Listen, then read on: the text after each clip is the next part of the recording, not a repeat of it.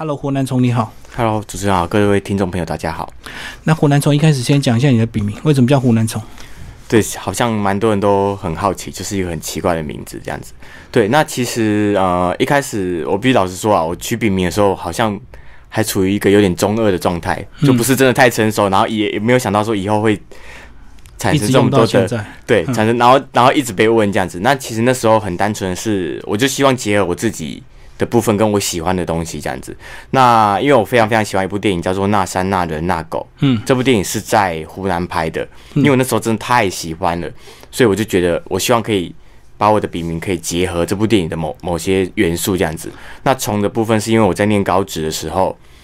我也不知道为什么，是不是因为我很爱扭来扭去的，我的同学就帮我取了个外号叫虫子。嗯嗯，然后高职又是我整个求学阶段里面我最喜欢的一个阶段。对，虽然是在是因为无忧无虑嘛？对，然后可能大家会觉得高职生嘛比较没有那个学业压力，虽然后来大家也是很很努力的去补习啊，然后去考科大什么的，对，但是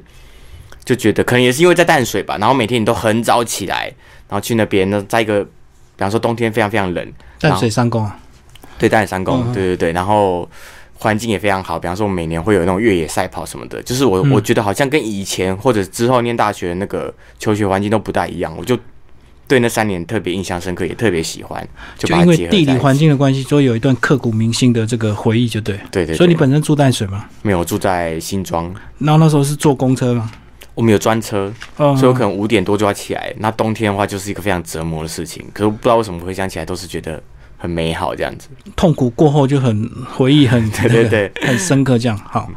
然后你刚刚讲这个，因为你喜欢那个那人那山那狗，你为什么那么喜欢？像中国蛮多这样的片，有些人就会觉得比较闷，对不对？嗯，节奏比较慢，对它其实不是真的太有一个呃不呃。算商业片啊。对，然后也没有一个非常明确的剧情在，他就是一个爸爸，他要退休了，一个邮差要退休，然后把他交接给儿子，可是又怕儿子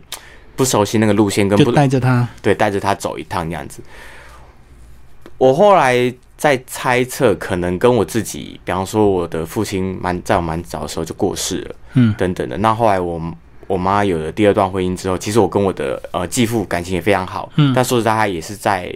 呃我大学那段时间就生病了，就开始就是长期的卧床，然后也没有办法再工作了。嗯，那我自己没有办法太确定，可是我在猜测，可能有多少一点投射的心理作用，让我对那部电影有一个很深的感受。就是你会期待父子的感情就对了。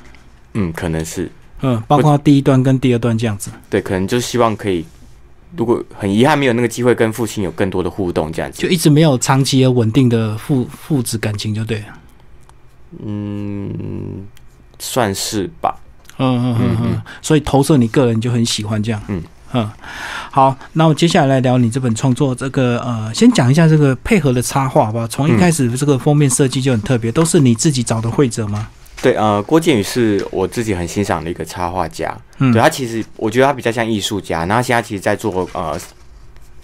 产品设计的工作，在上海吧，我记得没错的话。对对，所以其实因为我的上一本散文集《小朋友》，其实就找他做插画了。对，对，那当然也是就是因为很欣赏他的画这样子。可那时候说实在出了一个蛮严重的差错，是嗯我们整本书忘了提他的名字。嗯，对的，我就对他觉得非常非常的抱歉。然后那时候就觉得说，如果还有下一次出书的机会的话，一定要再找他。其实最一开始的原因只是单纯上一次有点像弥补他对对对。可是后来出来的成果，我觉得其实也没有任何的勉强或者妥协，嗯因为本身我就是喜欢他的他的作品，对。然后他又非常用心，他这次是我们其实没有给他太多的限制，嗯，可是他就主动加我七张画，对，所以这个画就完全是他看你诗的感觉，就对。对，我们就给了他几首诗，然后他可能有在，比方说他画了一只黑色的柴犬，在封底有使用到，那个其实就跟书其实没有什么太大关系，可是他因为我个人很喜欢黑柴，然后他可能有在追踪我的 IG，他就知道一些，就对我有一些认识，所以我觉得那个最后画出来的也很贴近我本人。是，嗯哼哼。然后前面几张这个全彩的这个插画嘞，嗯对，这就都是他画的。嗯对对对，然后我觉得真的就是他，呃，看了诗之后的一些感受吧。比方说他自己后来有提到说，他用了很多那个识字的元素，在蛮多的那个图里面，包括其实封面的这张图，它其实中间也是一个十字花开。嗯那可能也就跟刚才我们有稍微聊到，我可能有一些宗教的背景，对，那他可能也在诗里面稍微读到了，他就把它用进去这样子。嗯对，所以我觉得他算是蛮用心的，而不是说哎、真的非常凭直觉的就就去画，他是有真的去有先用试着去做功课就对。对对对去嗯读那些作品。好，那这本书分为四个章节，先帮我把这个四个章节个人区分是怎么样？嗯，它其实是呃四个章节里面的前。呃，除了第一个章节是这本书的名字嘛，对后来的一起一动，昨天是世界末日跟小朋友，其实都是我以前作品的的书名。嗯对，那那时候做这个设计，其实是我希望透过这本书，因为老实说，现在的文学创作不是一件太容易的事情。对，那你真的不晓得你写完这本，你的下一本在哪里，嗯以及你还会不会有那个余裕或者心情再去写下一本？那我希望我就把它当做是最后一本的心情来做的话，我希望它可以是一个总结，所以我就把之前的书的作品全部都呃用作篇章的名字放在这本书里面，哦，做一个这个呃 ending 就对。对，一个一个总会诊。当然，我也不确定是不是真的就不会有下一本了对对对。但至少我觉得这一本不管是创作的过程跟我当时创作的心情，对我来说都是蛮重要的一本，嗯所以我就即使它不是最后一本，我觉得让它做一个一个会诊的动作。总结我的创作人生吧，我觉得也是合理的。好，那我们等一下再来聊作品的内容。我们先讲你个人心思创作从什么时候开始？呃，大学，嗯，对我其实那时候有特别原因吗？特别原因，其实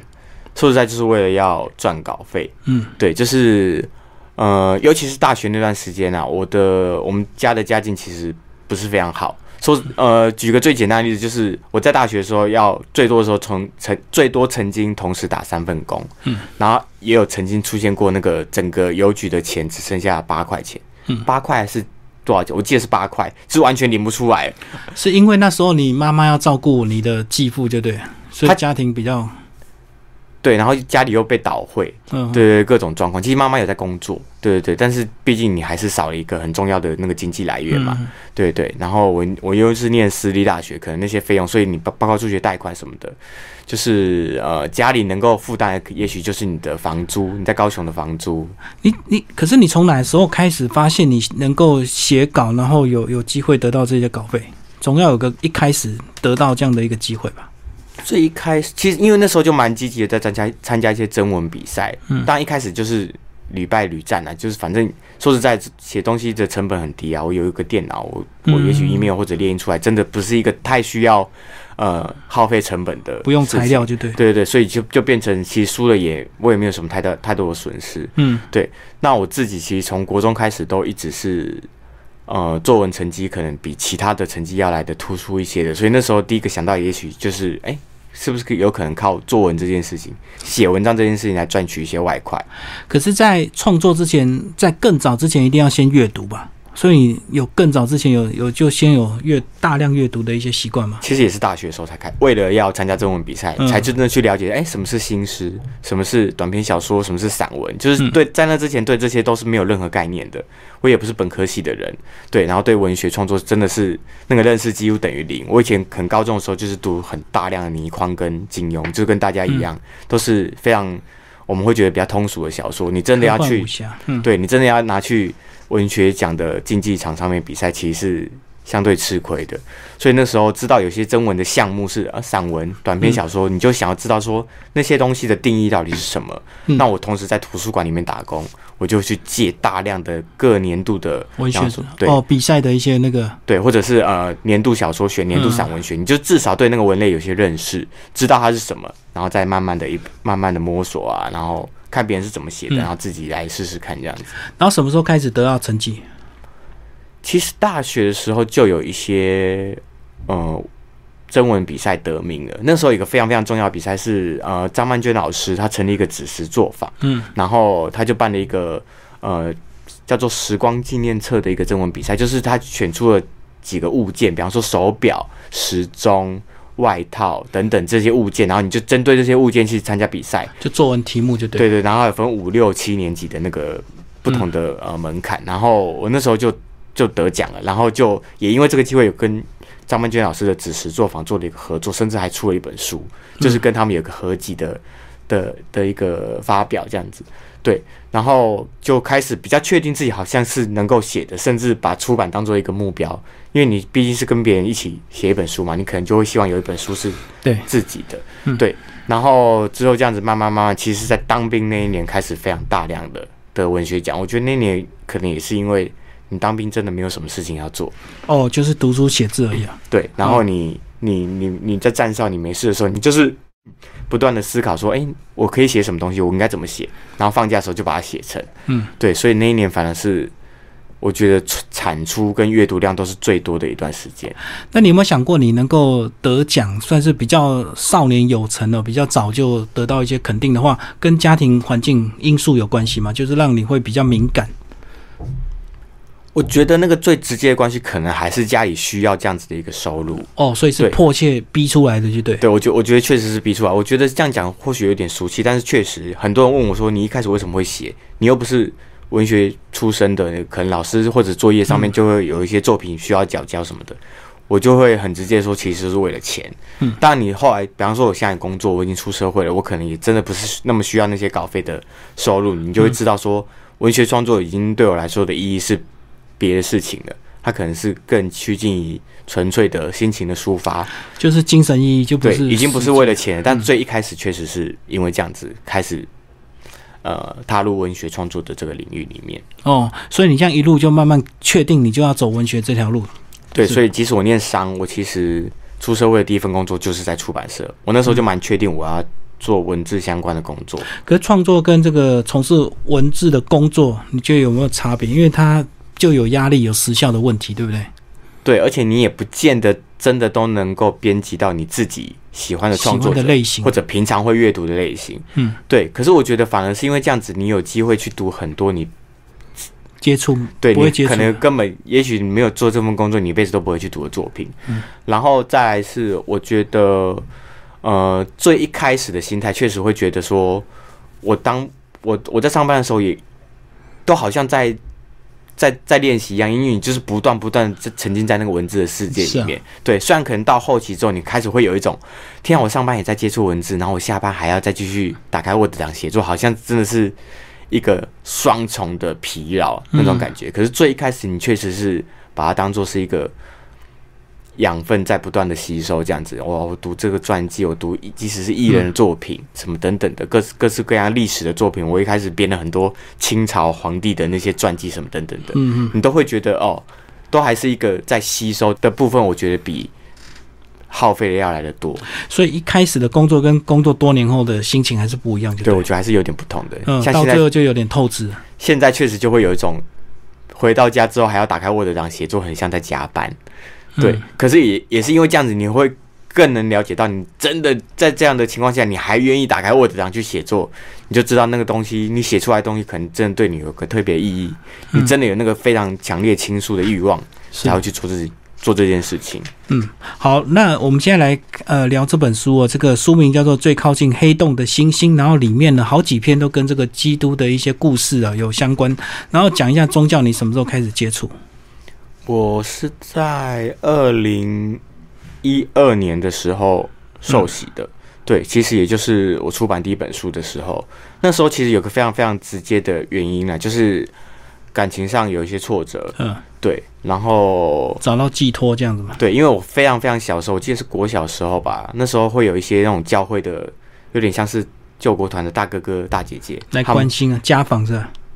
他就是在你放学的时候发一些传单，然后说：“嗯哎、你们其实可以来这边，我们可以教你们功课，嗯。然后我们可以一起读一些书啊，什么什么的。”那那时候就觉得哇，好像是一个很快乐，因为可能我也我也没有补习，或者是你可能放学之后真的也没有什么地方可以去，哦，就有人陪伴你，对对对，然后就会一起一群同学就一起去，然后在那边可能看一些卡通啊，嗯。然后你真的学业上面有什么困难，那些大哥哥就会教你。那那时候就有大概对这这个信仰有一点点认识，然后真的也不觉得自己必须要去受洗或者是认真的读圣经什么的。那反而是二零一二年的时候，真的感情上遇到非常非常大的挫折，嗯，觉得好像是时候多认识他一点了。就更坚定，就对了。对，然后就有去参加教会的小组，甚至我们自己的公司里面就会有一个小组的，比方说，我我记得是每个礼拜会有一天，然后中午我们就一就一起吃饭，青少年的团聚，就对？对对对，然后聊一些信仰的事情，然后那时候就会各方的压力就会跟你讲说，你一定要受洗啊，你这样子半吊子不行啊，什么等等的，那自己也会觉得说，那既然要信的话，是不是就应该要更相信一点，就是更更更投入虔虔诚就对。对对，那后来就做这个决定就，就去受洗了。对嗯对对，好，那里面有没有特别想要跟我们分享的这个呃创作背后的故事？这样，其实整本书我觉得有一个非常非常明确的主题，还是在于呃情商这件事情。嗯，对，就是比方说刚才提到那个呃基督教信仰，我相信也是我开篇的第一篇就叫神说，而且他用的第一个句子就是圣经的第一个章节的句子，这样子。对，那其实就带回带回二零一二年那个时候最一开始受洗的原因，其实都是因为感情的事情。嗯，对对对，所以说我觉得整本书你要说一个非常非常明确的调性的话，其实就是在呃缅怀一段，或者是还心对一段逝去的感情还怀抱着一点希望的那种感觉。对对对，那真的要特别讲一首比较不一样的诗，其实是最后一首，嗯就是宝宝诞生那一天。嗯对，它其实真的是整本诗集里面，我觉得跟其他的诗有个非常非常不同的创作的背景跟调性。因为这个湖南虫啊，其实非常低调，所以在网络上看不到你的这个照片，然后这个这本书里面也没有，所以我一开始以为这个我不知道你的年纪，所以我一直以为这个是你的小孩诞生，所以你为他创作的。嗯，他其实是我妹妹的小孩。嗯，对对，其实我也也好像蛮多人真的觉得那是我的宝宝或什么的，可能年纪也到或什么。然后我确实是一个在社群上比较低调的人。嗯其实真的要说低调，也不是真的低调到，比方说大家就找不到我或者什么之类的。但我确实就会比较少去。比方说 po 自己的照片或什么，因为我我不晓得那个意义在哪边，嗯就还是比可能自己就比较习惯用文字去面对世界吧。嗯对对，那确实那时候就产生一些误会，但其实那是我妹妹的孩子。对对，那其实他就是一个变成这个家庭里面很大的一个事件，因为毕竟真的就来了一个全新的生命。嗯，那我记得他生产那一天其实是一个蛮艰辛的过程，那我就在家里面等就很长，就对。很长的时间，而且后来就有了一些危险嗯，就发烧等等。那我其实就当我跟我妈妈两个人在家里就睡不着觉嘛，然后很担心这样子。然后我记得是早上七点多的时候，那时候那时候其实他已经进去待产超过二十四个小时了，嗯然后终于就收到说啊宝宝出生的那个那个消息。其实我当下除了松一口气之外，其实有一个非常非常大的感触，就是我忽然间觉得这个宝宝降生在这个世界里面，到底是不是一一件好事情？就比方说我们整个长大的种种经历，或者说我们对这个世界你为他担心就对你知道有很多的污染，有很多的嗯绝望，然后你又会，他都还没有，他都才刚出生，你都还没有真的跟他接触到，你就已经对他有很多的爱，你很希望他不要遇到任何的伤害，嗯所以你同时就已经开始觉得害怕，想说天哪，这个世界。要是宝宝面对那个世界跟我面对的世界一样的话，他要怎么办？嗯我还能怎么样帮他？因为我自己会觉得，我其实遇到很多我自己都过不去的事情，我自己都不知道该怎么面对的事情，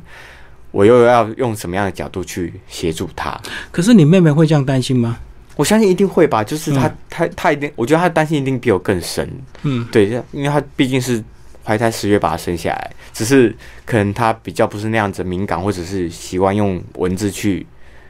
倾诉的人，可是很多年轻人生小孩，他们大部分都是喜悦，他并不会想到后面的人生这么这么多挫折，是跟你个人成长经验有比较深刻的影响吗？也有可能吧，因为我妹是在就是生刚好生孩子那那段时间，是我开始积极的写这本书，然后也积极的去、呃呃，应该说是比较完整的去整理上一段感情的种种经历，所以你其实就沉浸在一个相对于希望来说比较绝望的状态里面，嗯然后比较不晓得未来的方向在哪里，然后有点茫然的状状态，所以你就会觉得那个新生命来了之后，他会不会有一天也面临到跟我一样的那个茫然、那个绝望？所以你就会有很多的想法，觉得说，在一个新生命，然后这我们会觉得新生命就是希望嘛，嗯好像一个完整的、全新的一个希望重新开始，对发生的时候，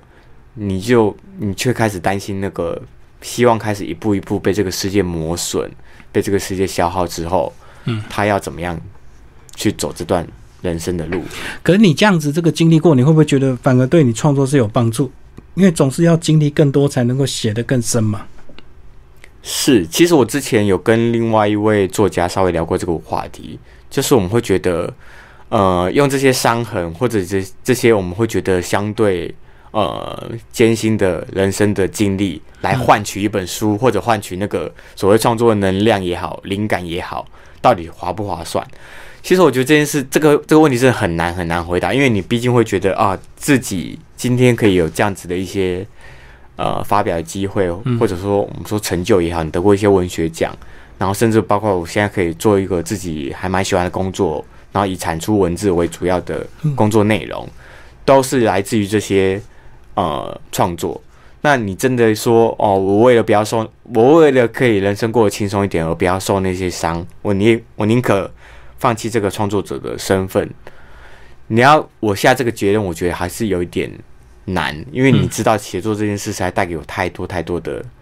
呃成就感也好，或者是肯定也好，对对。那你真的要把这些肯定全部拿掉，只为了有一个比较艰辛的人生路，是不是真的舍得？我觉得真的很难讲。嗯。可是如果真的一定要我做一个选择的话，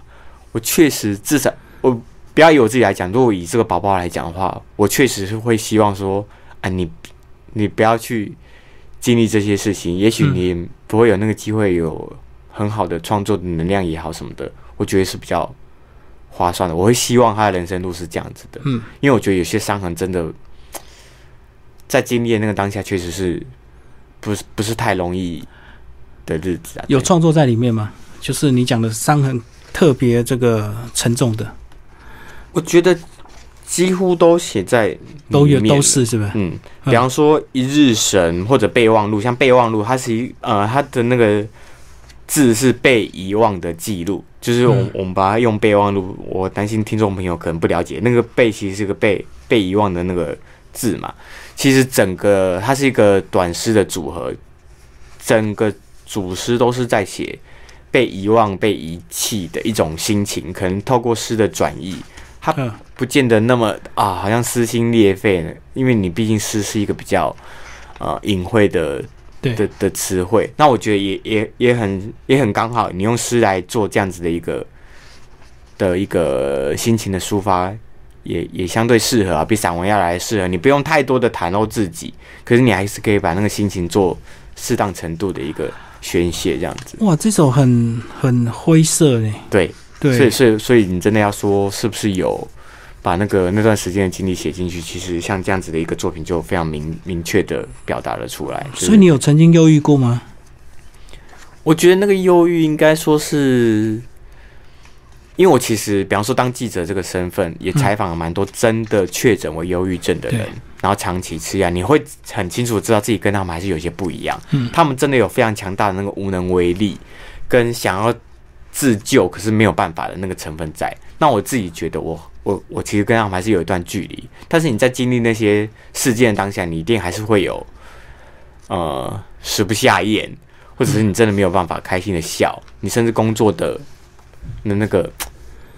干劲会受到影响等等的。但是你真的要说你忧郁吗？你是不是忧郁跟忧郁症的那个差别？我觉得还是有一段距离的。哦，所以你是算忧郁，还没到那么严重的忧郁症。我觉得对，我觉得应该是有有一些差别啊。就是我觉得，如果要说我自己有忧郁症的话，我会蛮对不起我曾经采访过那些人，因为你知道他们承受那个，对，跟跟你是有一些不一样的。嗯，但我确实有寻求一些寻求医生的帮忙。对，那我可以那么直接讲，我没有忧郁症，其实也是因为医生很直接跟我讲，你不是忧郁症，你只是适应不良。嗯，那你会来。挂号看医生，当然还是你有一些真的过不去的部分，那他就协助我走过这段路。但是他其实还蛮明蛮直接跟我讲说，依他的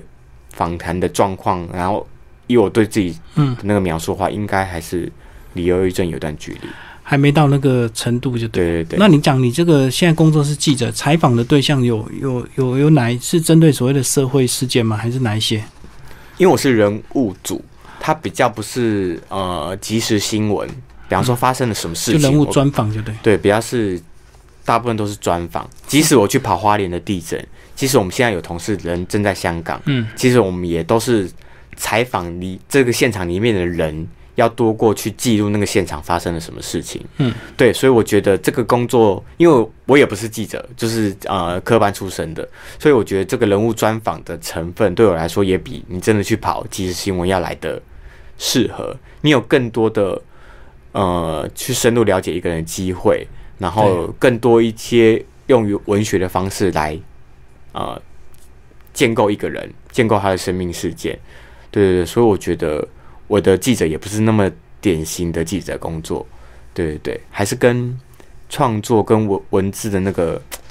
锻炼有一些关系。我觉得就是要更深入的去报道它，而不是即时新闻一下就过，对不对？对对对，嗯，然后你会希望你采访这个人的这篇报道，在十年后，他还是可以作为你去认识这个人的一个媒介，而不是说十年之后可能某一个新闻事件、某个记者会，他过去就过去了，他其实就没有什么再真的被阅读。所以这些人他也会变成你创作的这个内容吗？我尽量把它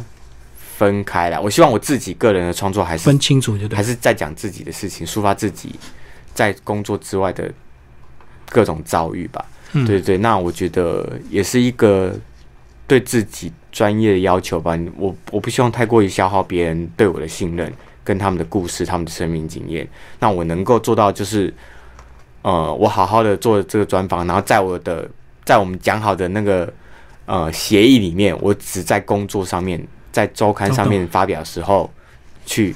使用你的故事。不要在创作上去消费他们，就对。对我，虽然我觉得难免会受到一些影响，我觉得比较多是激励，因为你知道很多人，比方说我采访八仙城堡的伤者，嗯你会从他们生命经验里面获得一些激励。那那些激励是不是真的也发酵在我的个人创作上面？我觉得很难避免的，你一定还是受了一些影响。但是我觉得我比较难真的，呃，在工作之外用自己的创作再去讲这件事情，我会觉得有点过度消费了它所以。那是很隐性的东西啊，嗯，对不，是那么明显直接的。对对。嗯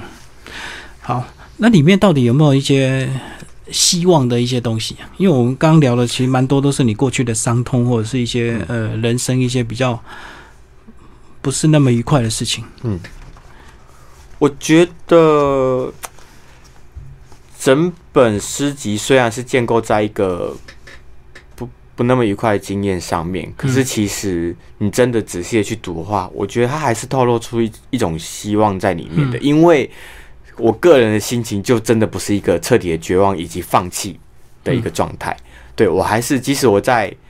呃面对了挫败，或者是已经开始要进行整理的这段时间里面，你其实还是对那样子的一个对象，那样子的一个情感的输出，有一些些抱怀抱着一点点的希望吧。也许